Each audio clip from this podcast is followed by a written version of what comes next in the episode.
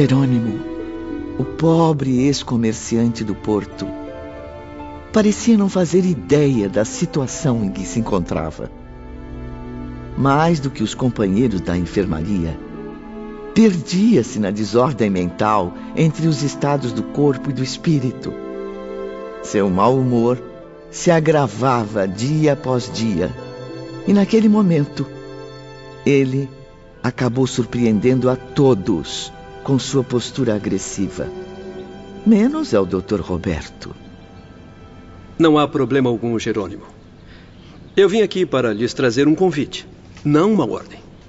Por isso mesmo, nenhum dos senhores será forçado a comparecer. Ah, que isso, doutor.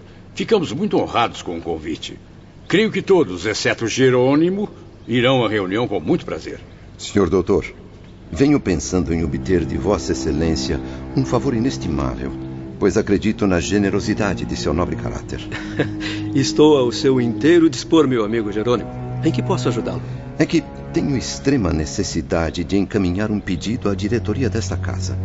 Estou aflito pela falta de informações sobre minha família, que não vejo há muito. Nem eu sei há quanto tempo. Eu compreendo. E o que o senhor deseja? Em vão tenho esperado notícias aqui no mundo espiritual e já não me restam forças para sofrer tamanha ansiedade. Desejo obter licença para ir até minha casa na Terra e certificar-me do porquê de tanto silêncio, tanto desprezo. Não sou visitado pelos meus, não recebo cartas. Seria possível que Vossa Excelência encaminhasse um requerimento ao senhor diretor? Absolutamente, meu caro. Os regulamentos internos não proibiriam minha atitude, proibiriam? Não, não há proibição. O diretor deste estabelecimento terá satisfação em ouvi-lo. Verdade? Uhum. Posso então fazer hoje mesmo o requerimento? Sim, eu encaminharei verbalmente a solicitação. Joel retornará em breve com a resposta da direção. Até logo, senhores. Mas quanta petulância. Sorte sua, doutor Roberto, ser um espírito convertido ao bem, dedicado operário da fraternidade. Sorte, caro Camilo. Por acaso considera a mim e aos outros, inclusive o senhor, homens de sorte? Fiz apenas um pedido. Tenho esse direito. E desde quando acredita que será atendido? Pensa que é o único a sentir saudades da família? Talvez não seja o único a desejar rever os familiares. Mas posso ser o primeiro a alcançar tamanha bênção.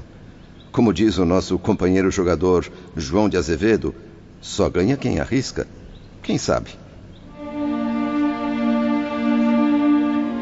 Cerca de meia hora depois. Bom dia, meus amigos. Jerônimo, como está? Doente e aflito. Um paciente impaciente. Então, qual foi a resposta? O diretor o convida a ir pessoalmente ao seu gabinete. Pois então, o que está esperando, Joel? Exijo que me devolva minha sobrecasaca e os demais trajes. Como posso me apresentar ao gabinete do maioral trajando este horroroso sudário de enfermaria? Como preferir, senhor Jerônimo. Acompanhe-me, por favor. Mas não pode ser. Até breve. Ou quem sabe, até nunca, meus amigos.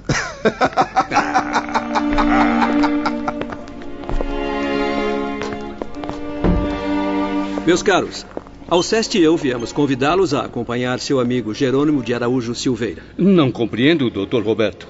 Isso não iria contra os regulamentos internos?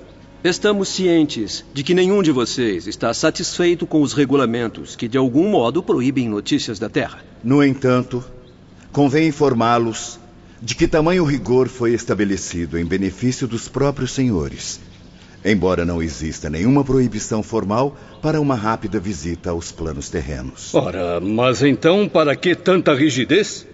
Senhor Belarmino, meus amigos, prestem atenção a este aparelho que já conhecem. Venham, aproximem-se. Todos podem sair dos leitos e sentar-se nas poltronas. Alceste, por favor, comece os ajustes. Vão acompanhar agora os passos de Jerônimo desde o momento presente. Caso ele venha a obter a licença, como espero que aconteça, vocês farão com Jerônimo a viagem que ele tanto deseja. Porém, não precisarão sair deste local. E amanhã, se ainda desejarem descer aos seus antigos lares em visitas prematuras, serão atendidos imediatamente. Portanto, prestem atenção. Alceste vai ampliar o aparelho até que apareçam as imagens de Joel e Jerônimo em tamanho natural. Perplexos, mas interessados, acomodamos-nos nas confortáveis poltronas. Era como se aguardássemos o início de uma peça teatral. E, de repente. Espantoso! Joel diante de nós, no mesmo plano em que estamos. Sua imagem é perfeita.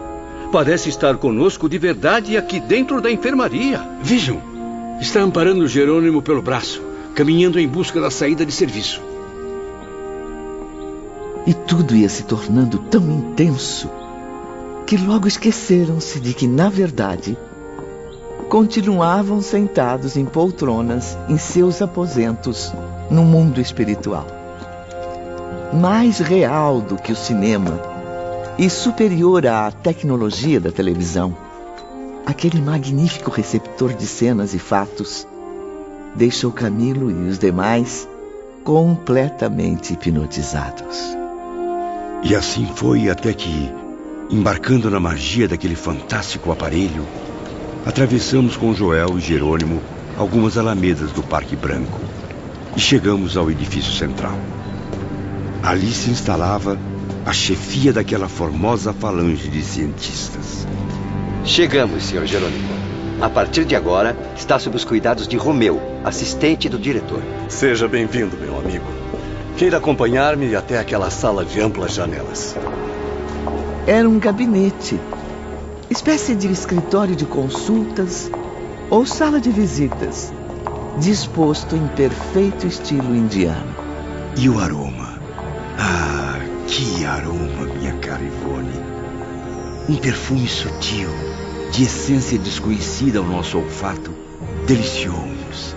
E ao mesmo tempo ampliou nossa admiração pelo aparelho que nos servia no mundo espiritual. Logo em seguida, uma leve cortina de tecido flexível agitou-se numa das portas frontais. Confesso que me diverti ao ver a reação de Jerônimo. De um salto, o pobre homem que estava sentado procurou levantar-se e fugir, mas foi impedido por Romeu. Caro irmão Teócrito, aqui está nosso pupilo Jerônimo de Araújo Silveira. À sua frente estava um respeitável homem, em torno dos 50 anos de idade, rigorosamente vestido à indiana. Trazia um turbante alvo, no qual cintilava formosa esmeralda em forma de estrela. Túnica de mangas fartas, faixa na cintura e sandálias típicas. Romeu prosseguiu. Jerônimo vem nos preocupando muito. Deseja visitar a família no ambiente terreno. Ele não se conforma, muito menos suporta a obediência aos princípios de nossa instituição. Afirma que prefere acumular tristezas a esperar a ocasião oportuna para satisfazer seu desejo. A nitidez da imagem era de um realismo absurdo, surpreendente. O rosto do ilustre diretor, suavemente moreno, era de linhas clássicas e o brilho de seus olhos faiscava inteligência. Percebi que Jerônimo, assim como nós, ficara surpreso e encantado com aquela nobre figura. É a mais pura expressão da verdade, senhor príncipe. Prefiro envolver-me novamente no remoinho de dores do qual saí há pouco, a suportar por mais tempo as saudades da minha família. Se então não existe proibição nas leis, rogo a generosidade de Vossa Alteza concessão para rever meus filhos. Ah, as minhas queridas filhas. Como são lindas, senhor. São três, e apenas um rapaz. Arinda, Marieta, Margarida, que deixei com sete anos, e Albino, que já tinha feito dez. Sofro tantas saudades, meu Deus. Minha esposa chama-se Zulmira, bonita mulher e bastante educada. Estou aflito, desesperado. Não consigo ter calma para ponderar sobre a minha situação atual e, por isso, rogo humildemente a Vossa Alteza que tenha compaixão de minhas angústias. Os olhos faiscantes do irmão Teócrito sensibilizaram-se com aquele espírito angustiado.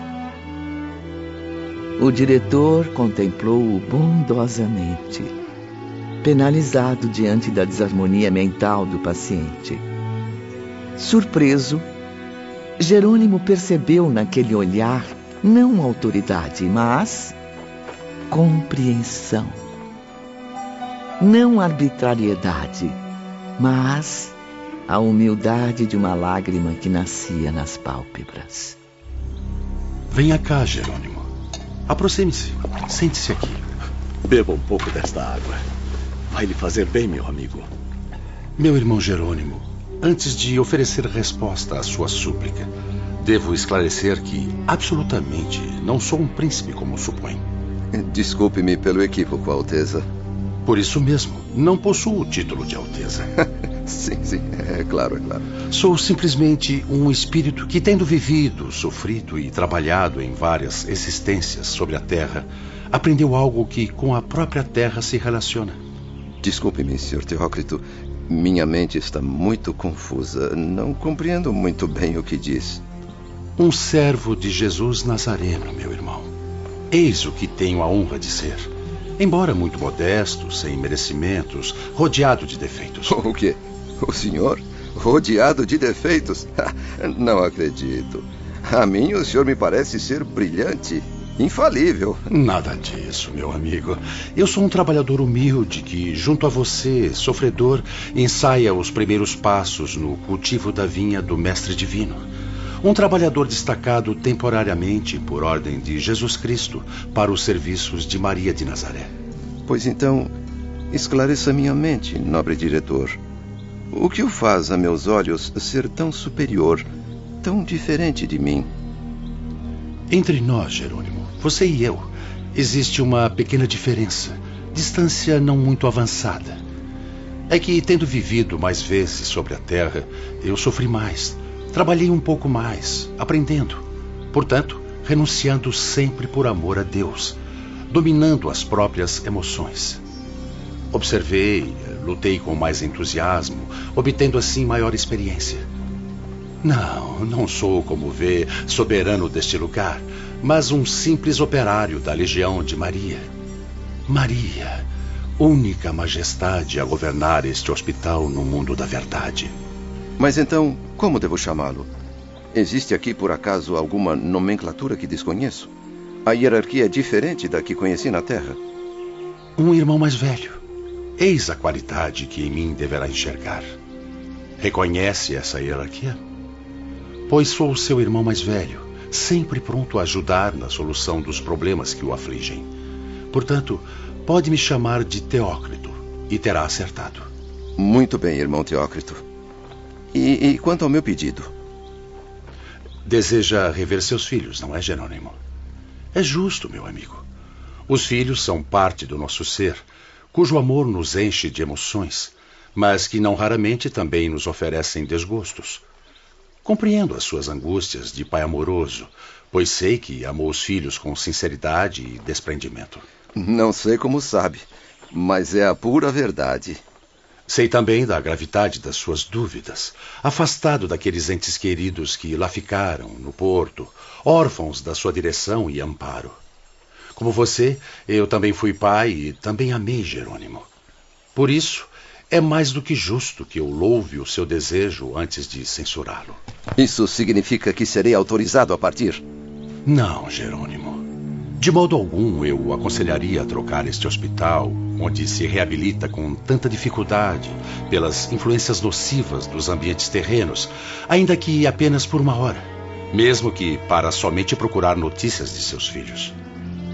Senhor, com o devido respeito à sua autoridade, rogo-lhe compaixão. Trata-se de uma visita rápida. Dou minha palavra de honra de que voltarei o mais breve possível, porque Pensei que não passo de um prisioneiro. Mesmo assim, não posso aprovar a realização desse desejo no momento, ainda que o considere justo. Contenha um pouco mais os impulsos, meu amigo Jerônimo.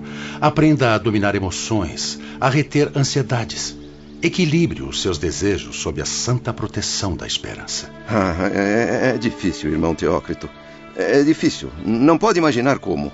Lembre-se de que foram tais impulsos, desequilibrados e impacientes, que o arremessaram à violência do suicídio. Verá, sim, os seus filhos. Porém, para seu próprio benefício, peço que concordem em adiar para daqui a poucos meses. Meses? Por que adiar tanto? Ainda não está bem preparado para enfrentar as consequências do seu gesto.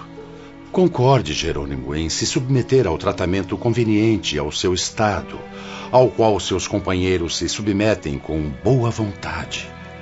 Confie nos servidores leais que a todos vocês desejam socorrer com amor e desprendimento. Aceite o convite para a reunião de hoje à noite, porque imensos benefícios dela usufruirá. Reunião? Havia me esquecido da mal. Quer dizer, da tal reunião. Uma visita à Terra neste momento, ou contato com a família, nas precárias condições em que se encontra, eh, seriam contrários aos planos elaborados para a reorganização de suas forças. Mas, senhor Teócrito, eu não ficaria tranquilo para nenhum projeto futuro enquanto eu não tivesse notícias dos meus familiares.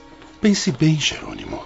Só precisa ter um pouco mais de paciência e, acima de tudo, fé. Deus do céu. Margaritinha. Minha caçula que lá ficou com sete anos, tão loirinha, tão linda. Preciso vê-la agora. De qualquer maneira, senhor.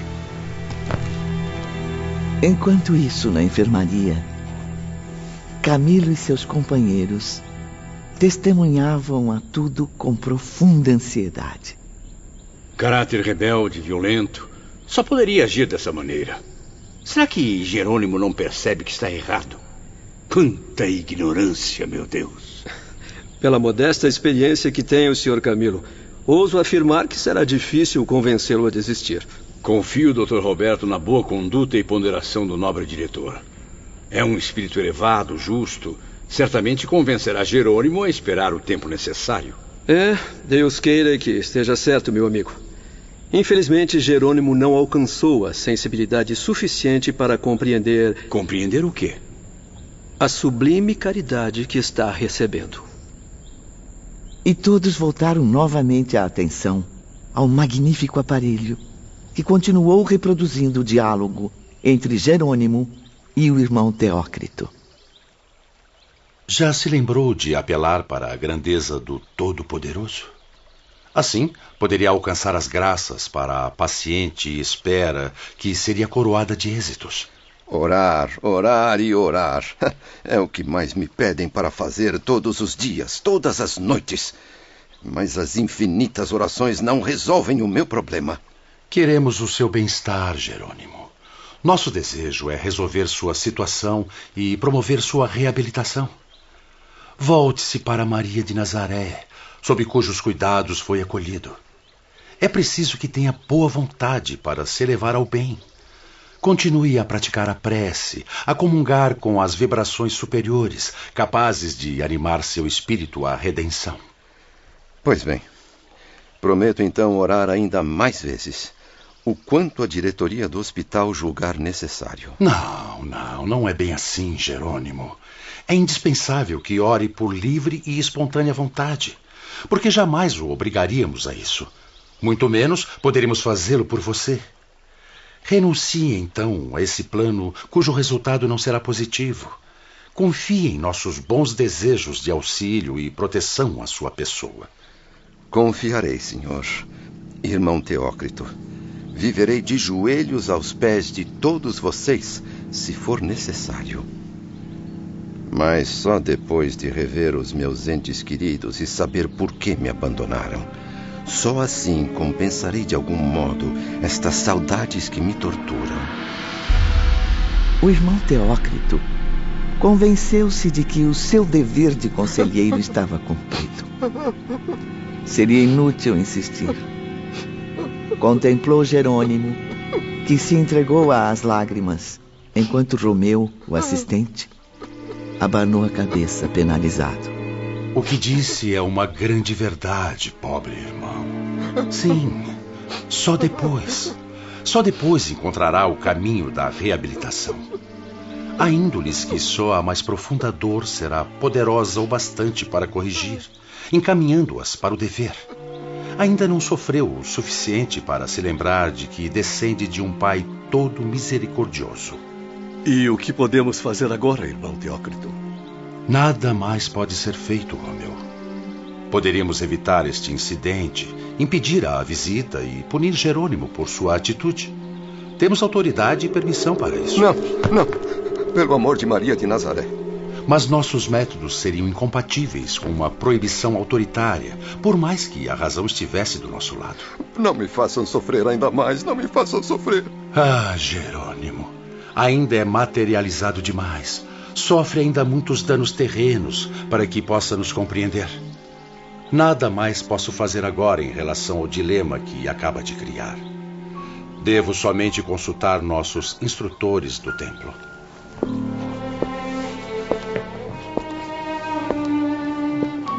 Após retirar-se para um aposento secreto, o irmão Teócrito comunicou-se telepaticamente com a direção geral do Hospital Maria de Nazaré. Em um curto espaço de tempo, retornou ao seu gabinete, onde Jerônimo o aguardava ansioso.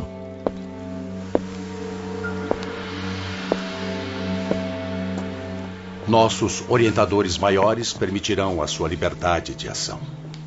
Um espírito nas suas condições não está livre das rédeas carnais.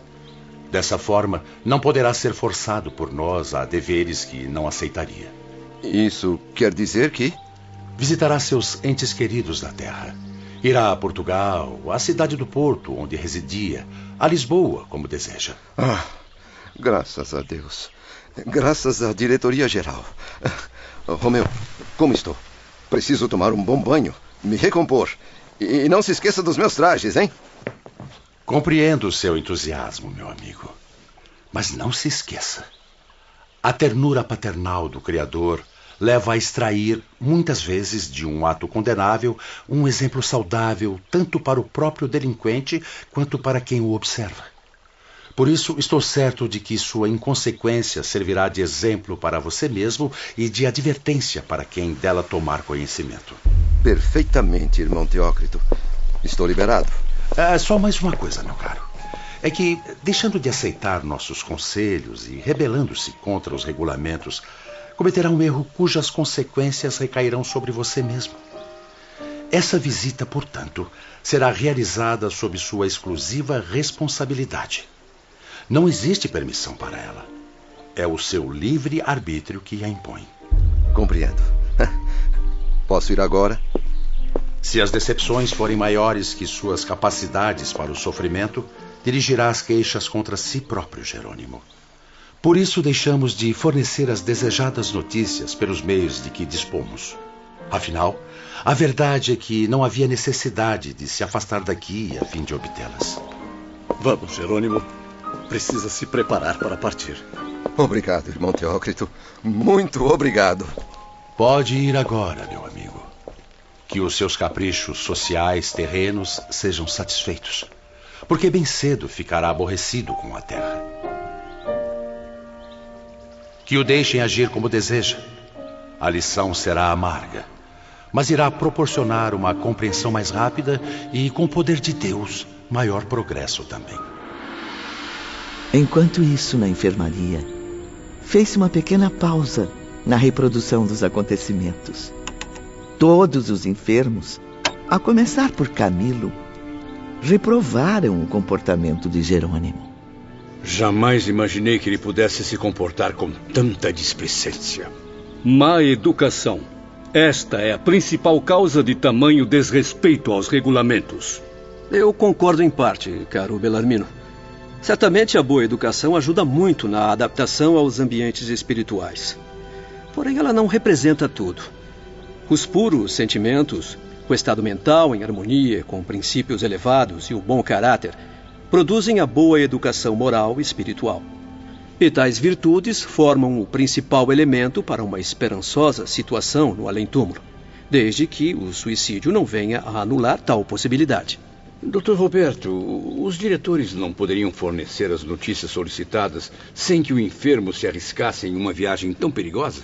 Sim, meu bom Camilo. Se tais notícias cooperassem para o bem-estar do paciente. Aliás, em regra geral, convém a entidades espirituais suicidas como vocês ficarem longe de emoções fortes. Haja vista o estado de exaltação em que se encontram. Então, todos nós estamos, por acaso, proibidos de sentir saudade dos entes queridos? Mas é claro que não. Saudade é um sentimento positivo, desde que em equilíbrio, é como qualquer outro sentimento. Eu só quero esclarecer que notícias da Terra jamais confortarão nenhum de nós que pertencemos à espiritualidade. No caso de Jerônimo, é evidente o objetivo da diretoria de esconder do enfermo algo que o magoará profundamente sem necessidade.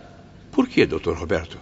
Bom, porque se Jerônimo se submetesse de boa vontade aos regulamentos, a realidade que ele presenciará em breve viria na época certa, quando estivesse preparado para enfrentá-la.